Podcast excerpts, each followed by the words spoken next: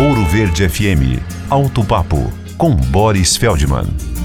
O berço político do presidente Lula foi a indústria automobilística e por isso ele é sensível, presta muita atenção aos problemas do setor. E por isso disse recentemente que 80 mil reais não é preço de carro popular, no que ele está coberto de razão. E por isso o governo já está mexendo os pauzinhos no que seria sua parte para se chegar a um carro na faixa de 55 a 60 mil reais. Antônio Filosa, presidente da Estelantes, diz que a indústria pode entrar com a sua parte, reduzindo sofisticações tecnológicas sem interferir na segurança, mas que o governo federal tem que corrigir as distorções da classificação tributária, pois atualmente o carro mais simples com motor 1.0 aspirado paga o mesmo imposto que um sofisticado 1.0 turbo.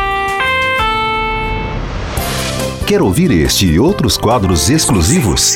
Em Curitiba, sintonize 105,5 em FM ou acesse ouroverdefm.com.br. Disponível também nas principais plataformas digitais de streaming e redes sociais.